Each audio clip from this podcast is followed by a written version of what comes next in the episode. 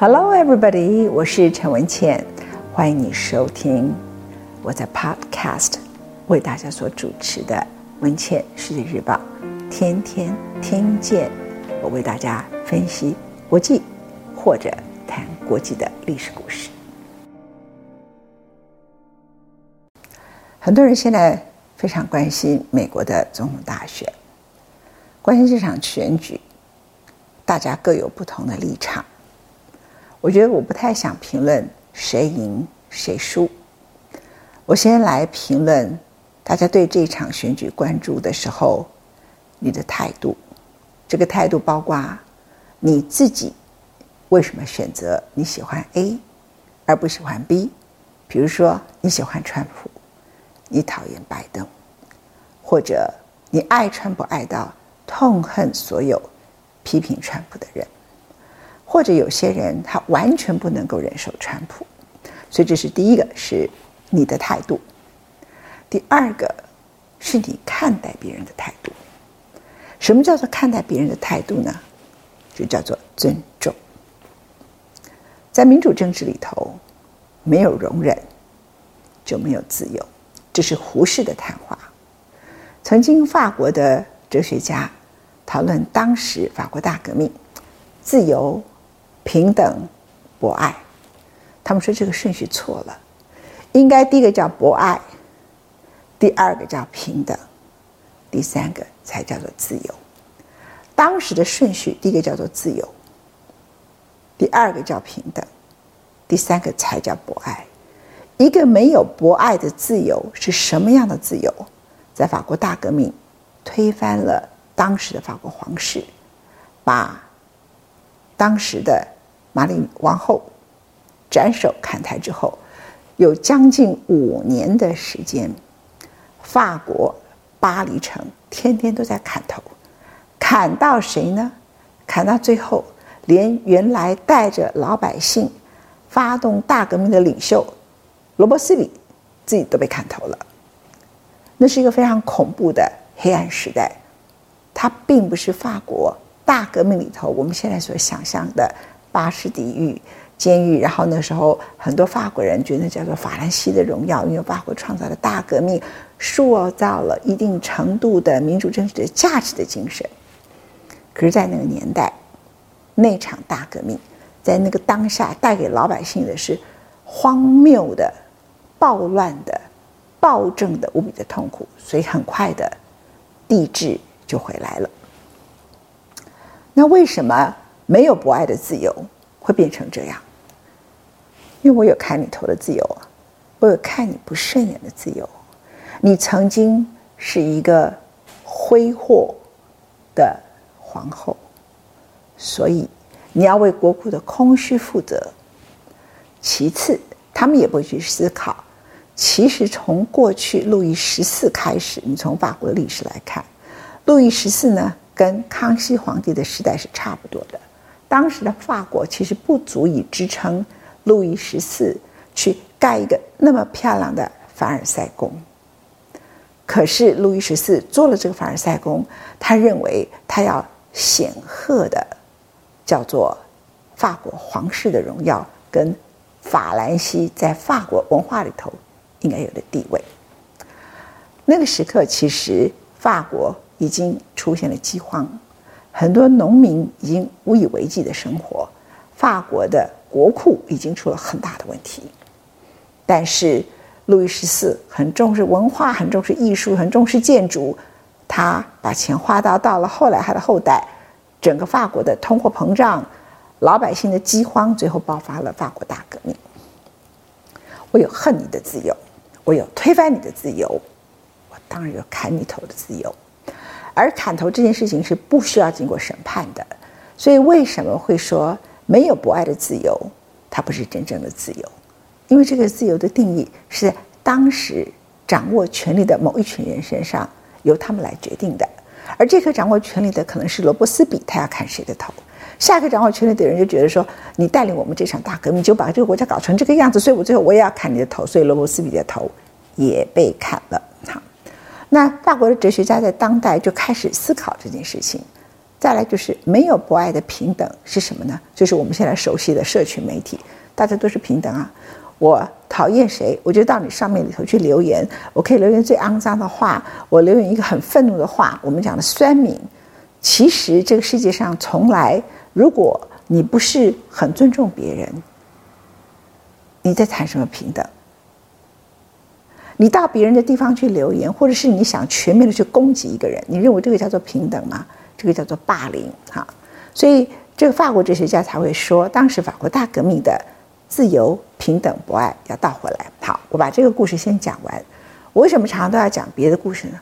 因为我如果直接的切入要害的话，切入我的主题的话，你们就听不下去，因为你们对很多事情，跟包括我自己，可能都对很多事情早就有主见。有成见，有偏好。如果我们不经由冷静的思考、比对以及理解对方的话，我们就会从偏好变成偏执。在这场美国总统大选里头，你可以切出好几个不同的议题。这个议题里头，如果你是一个黑人，你可能很在乎美国长期的种族所形成的压迫，你很在乎美国的黑人，他们在。马路上开车，他们很可能被拦截检查，而且被要求下来，我查你的，所有的口袋各种，然后就被误杀的几率比白人的比例高了将近百分之二十左右。你可能很在乎这件事情，所以你就会支持 BLM 黑人的命也是命这个运动，而且你甚至觉得这个国家的体制从当年。蓄养黑奴到今天为止，从来都没有改变过，所以这个体制根本就是一个压迫体制，就是应该被革命掉的体制，所以我应该破坏这个体制。你最后就觉得你可以放火烧这个城市，因为你感受到的是什么？是你自己单独的正义，叫做黑人的命也是命。你让我们黑人没有命，你们凭什么过平静的生活？所以一件事情它的价值被拉到最高的时候，它已经不叫做自由，也不叫做人权。他把自己的价值拉得很高，他没有去考虑其他的相对价值的时刻，在这个时期，他会变成暴动。如果他是掌握权力的，他就变成暴政；如果他是掌握舆论的，他就叫做垄断舆论，甚至他变成一个在网络上的霸凌。哈，那你在美国，如果今天你是一个非常讨厌。说谎的人，你很在乎诚实这件事情的价值。那 Joe Biden 是不是一生都很诚实吗？有些人说他是 nice guys，可是有些人说他可能是伪君子。但他不是一个睁眼完完全全说瞎话的人。他不太像川普。当他接受福斯电视网，为什么常用这个例子呢？因为福斯电视网是几乎百分之九十九完全支持川普的。可是他接受福斯电视网在两个月前。访问的时候，当他要攻击 Joe Biden，攻击拜登，他是反对页岩油气的水压裂解法。结果主持人就告诉他说，他没有说过这句话，他没有主张过这个事情，他不理睬。这两个月来，他一直讲，他为什么一直讲？因为水压裂解法里头牵涉到好几个关键州，最重要的除了 Ohio 之外，就是 Pennsylvania，宾州有二十张选票。目前呢，就是六大摇摆州要决定这一次美国总统大选，而美国的特殊制度就是选举人团制度，使得上次希拉蕊哪怕在很多的州，他跟川普的差距都零点七、零点八，他只输给他零点七、零点八，百分之零点七、零点八。可是那一整州所有的选举人团票全部都是川普的，所以美国的选举因为是这种制度，宾州、佛罗里达州几个大的州。Wisconsin 就成了兵家必争之地，而这次在佛罗里达州两个人是平手的，在宾州呢，本来川普在上次是赢的，而他为了打钢铁战，对全世界宣战，也是为了宾州，就是因为有二十张选举人团票，所以美国总统的治理也很悲哀，他是看着选举人团，你有多少选举人团票，你会不会是摇摆州，你是不是很重要的啊？这个很像，好像得不到的。爱情永远是最美的爱情一样，那个摇摆州啊，才是我最重视的地方。所以他谈很多话题是很针对性的，针对这些摇摆州。那如果他谈的这些话题本身是拜登是拜登真正犯的错，那没有话讲。可是他明明知道他说的不是事实，他可以一直讲下来，一直讲下来，因为他要不择手段的赢。好，如果你觉得诚实或者是一个人做一件事情，我们都是伪君子，很可能，我们都人生也可能说过谎话。可是我们对于某些手段是有下限的，我们不会做到不择手段。如果你觉得这些价值都不重要，那你就觉得川普没关系。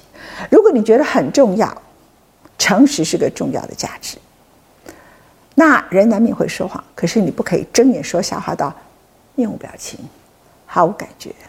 你不可以对许多事情说谎说个不停，连别人已经更正了你很多次，而且不管别人怎么提醒你，你明明知道是什么，你还是说个不停。你觉得这个事情你很在乎，那你就很难支持川普，因为川普的确在很多事情，包括在疫情，包括在疫苗，包括在很多像我刚才讲的水压裂解法这件事情，他是不择手段的要赢这些摇摆州。那这个时候你就不支持川普了，你觉得我没办法教我的小孩，啊，那你觉得他不是个价值，你就觉得没关系，赢了就好。为什么？因为川普有更重要的价值。那第三个，比如说你觉得，哎，对美国来讲，美国需要一个绿色能源的重要的总统，那你可能就会支持拜登。如果你觉得，美国需要一个把军火业完全壮大起来的总统，那你就会支持川普。所以很简单，就是每个人本来就可以在一场美国总统大选里头，你会依照你自己认为什么样的议题对你是重要的而选择谁。那台湾呢，很热衷这场美国总统大选，从来没有这么热衷过。很大的原因是 China。那对于 China 这件事情呢，国际政治专家跟一般的老百姓。有不同的解释，但我们都知道这个时代专家是没有地位的，一般老百姓自己本人的直觉才变成舆论的核心，变成主流舆论，这是一个悲哀哈。比如说，我刚刚看到一个数字，在九月份的时候，中共采购美国的玉米成长了百分之六百七十五，百分之六百七十五，就是接近七倍。好了，如果今天川普的当选对中国是不利的，你是因为反中所以支持川普的话，请问中国发神经啊？他为什么要九月份买？他可以十一月份买啊，因为才隔两个月啊。而且他要买，好吧，我应付你，那我就多买两倍嘛，百分之两百。我多买一倍嘛，成长百分之一百，我就再多买一倍嘛。我干嘛买到百分之快要六百七十五？你认为中共是反对川普吗？你跟中共一立场一样。我再讲更难听，你在这件事情上是中共同路人，因为你们都是支持川普的。如果我讨厌你们对中共的支持，我可以把你骂得这么难听，但我愿意吗？我不会，我不选择用这种语言去说人。为什么？因为我知道有很多人，所以支持川普的原因，是因为感受到中国对台湾的军事威胁。而中国对台湾的军事威胁，跟不给予台湾一定的主体性，不让台湾参加很多国际组织，对很多人的内心里头是很大的伤害。而这种伤害呢，导致了你在情感里头，对于中国的愤怒之外，也对于川普对中国语言上、直觉上，你听到了这种毫不留情的指责，China virus，你爽透了。It's all China。Killed by China，美国的经济是被中国杀死的。美国今天新冠病毒会死这么多人，也通通都是 China virus。你觉得爽，所以你要支持川普。这一点我可以尊重你，但我不会同意你，因为我认为你并没有阅读太多跟国际政治有关的资讯。那你可以骂我骄傲，你可以骂我骄傲，但抱歉，你可能也要想一下，是不是你的资讯。并没有那么充分，别人在资讯上跟你取得的，我不要说我比你充分好了，我只要说，我比你有不同的资讯，这样可以这样说好吗？那彼此尊重可不可以？否则的话，我们这些在某些事情上对川普、对于民主政治破坏这件事情有所批评的人，都变成中共投入人，那我也可以说，明明中共在九月份的时候大买美国的玉米，百分之六百七十五，而且不是现在需要，还要拿出来囤积，他还不等总统大选之后才买，因为这才符合中国的利益啊！他何必在两边押宝呢？他押宝以后，万一 Joe Biden 当选，而且现在明明就是全国性的民调里头是 Joe Biden 领先呐、他为什么押宝川普？所以显然他在帮川普竞选呐、我可以这么简单的就说这句话。所以所有支持川普的人，你们都是中共投入人。哎，讲话大家都可以很难听哦。好吗？That's very awful，非常糟糕。这是非常糟糕的一种态度。其实这样的人，他就是民主政治的毒瘤，因为你对自己的意见过度自信，你对跟你不同的人意见，你和红卫兵一样，你过度的敌意。那如果我说在这场总统大选里头，有很多人。尤其是美国最近好多诺贝尔经济学奖得主，好多的各种不同的哈佛大学的教授，集体的反对川普。理由有一部分的人是科学家，他们认为川普是反科学的，所以好几个杂志，科学杂志，像 Science、像 Nature，他们创刊了快要两百年，从来没有介入过政治。结果这一次，他们站出来，要求大家支持拜登。因为他们不愿意接受有一个反科学的总统，他们是科学家，他们有他们的立场，那你认为他们是中共同路人吗？你必须尊重这些科学家，他们认为科学是一件很重要的事情。好了，那有一群人，他们反对经济学家，为什么反对川普呢？因为他们认为川普已经把美国的预算赤字搞得太高了，他减税减到美国的预算赤字高到已经没有空间。而且美国的政府的收支太少，因此没有能力进行更大型的经济投资。而当他没有能力进行更多的政府投资的情况里头，美国的经济将来会无以为继，而且美国现在的贫富差距会更加的严重。美国没有办法做更多的投资，包括在绿色能源，包括在很多其他的议题里头做投资的结果是什么？就是只有那些富有的人会越来越富有，而失业的人会越来越失业。所以经济学家。又有他们的逻辑，因为他们认为预算赤字这件事情足以拖垮美国，让美国一天比一天衰弱，一天比一天衰弱。那个世界第一的美国，隔个十年之后，它就会变成第二。所以他们的逻辑，从经济学家那几个诺贝尔经济学奖得主来看，他的逻辑，他是为了爱美国，他要维持美国第一啊。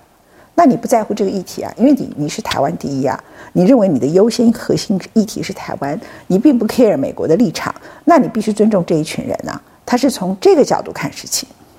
还有一大群人呢是政治学者，他们为什么反对川普？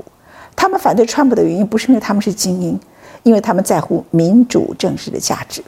在欧盟、欧洲国家普遍都反对川普，除了川普反对北约组织。除了这件事情之外，而且对他们的国家来讲，主要的敌人是俄罗斯，不是中国。第三个，他们不能接受川普是一个民粹主义者，他们认为川普跟普丁的意识形态是激进的。OK，所以这一些可能对民主政治价值觉得很重要的这些民主社会的欧盟国家，或是有的时候我在讨论这件事情的时候，我最大的忧心。你问我，我对川普最大的意见是：如果美国证明一个每天靠不实的讯息，或是经常靠不实的讯息，或是他懂得操纵民意，或者他对三权分立不够尊重，或者他滥用美国宪法给他的总统的权利，或者他对于美国宪法里头最崇高的大法官，这些大法官是终身职，他们可能会历任将近。八个到九个总统，他可以在四天之内，共和党就通过了听证会，然后马上提名，你就可以知道说这个人他只在乎权力，他并不在乎美国的宪法。那你们可能跟我很不同，我在美国住了快要十年，而我从小是一个民主政治的信仰者，我从小在乎的是民主政治里头很核心的某些价值，在这个状况里头。我会对川普有意见，那你们可能不觉得这个是价值啊？你觉得台湾反中国这件事情是最重要的价值，而我认为民主政治是一个很重要的价值，因为我看的是长期的。我看的不是只有台湾跟中国的关系，而且我也不同意你们认为中国是反川普的，中国是支持拜登的。我也不同意你们认为说，哎，这个川普是反中国的，两个都反。为什么？这已经成了美国的主流民意，甚至有很长一段时间，中共的一些领导者还妄想川普家族，因为他们是生意人，好谈，是可以商量的。当然，他慢慢会发现美国的集体社会的意识，美国在乎他的第一被中国取代，美国本身。尤其是川普的支持者，他们的很多制造业的工人跟中国的很多世界工厂的这样的一个状况是有所冲突的。美国本身呢，过去长期以来作为世界第一的国家，他们本来就不喜欢任何爬到第二位的经济体都会被他们攻击，何况现在的美国有这么大的一个贫富差距，失业的问题那么多，整个生产链通通都移到了亚洲来。从日本四小龙到中国大陆到越南，现在总算账的对象，经过这四十年就是中国。那某个程度来说，川普的支持者大致都是这些人，所以我觉得中国慢慢醒了，他也发现他也收买不了川普，但是他仍然还是买了快要百分之六百七十五，在九月份呢，不是今年二月，不是三月，也不是四月，也不是去年，是靠近总统大选前。两个月，搞不好过一阵子，十一月三号之后，你会看到公布说十月份买的更多。为什么？就是增加几个重要的农业县，在我们现在讲的六大摇摆州里头，好几个农业县，尤其是 Wisconsin。Wisconsin 呢，过去川普是势在必得，上次也输给了希拉蕊。啊，赢了希拉蕊，输希拉蕊呢，输给了他一点点而已。所以他现在一定要赢 Wisconsin，所以他要拜托郭台铭去那里投资，就是这个道理。现在他要赢这个州，这些农业州就是他要巩固他的选票的地方。那中共在这么靠近选战的时刻去买，你认为他支持谁？他可以隔两个月再买。我刚刚说过了，OK。所以我认为，在经过这场大选之后，中国是。美国的第一号头号敌人，这件事情不会改变。不管他叫做川普，还叫做拜登，都不会改变。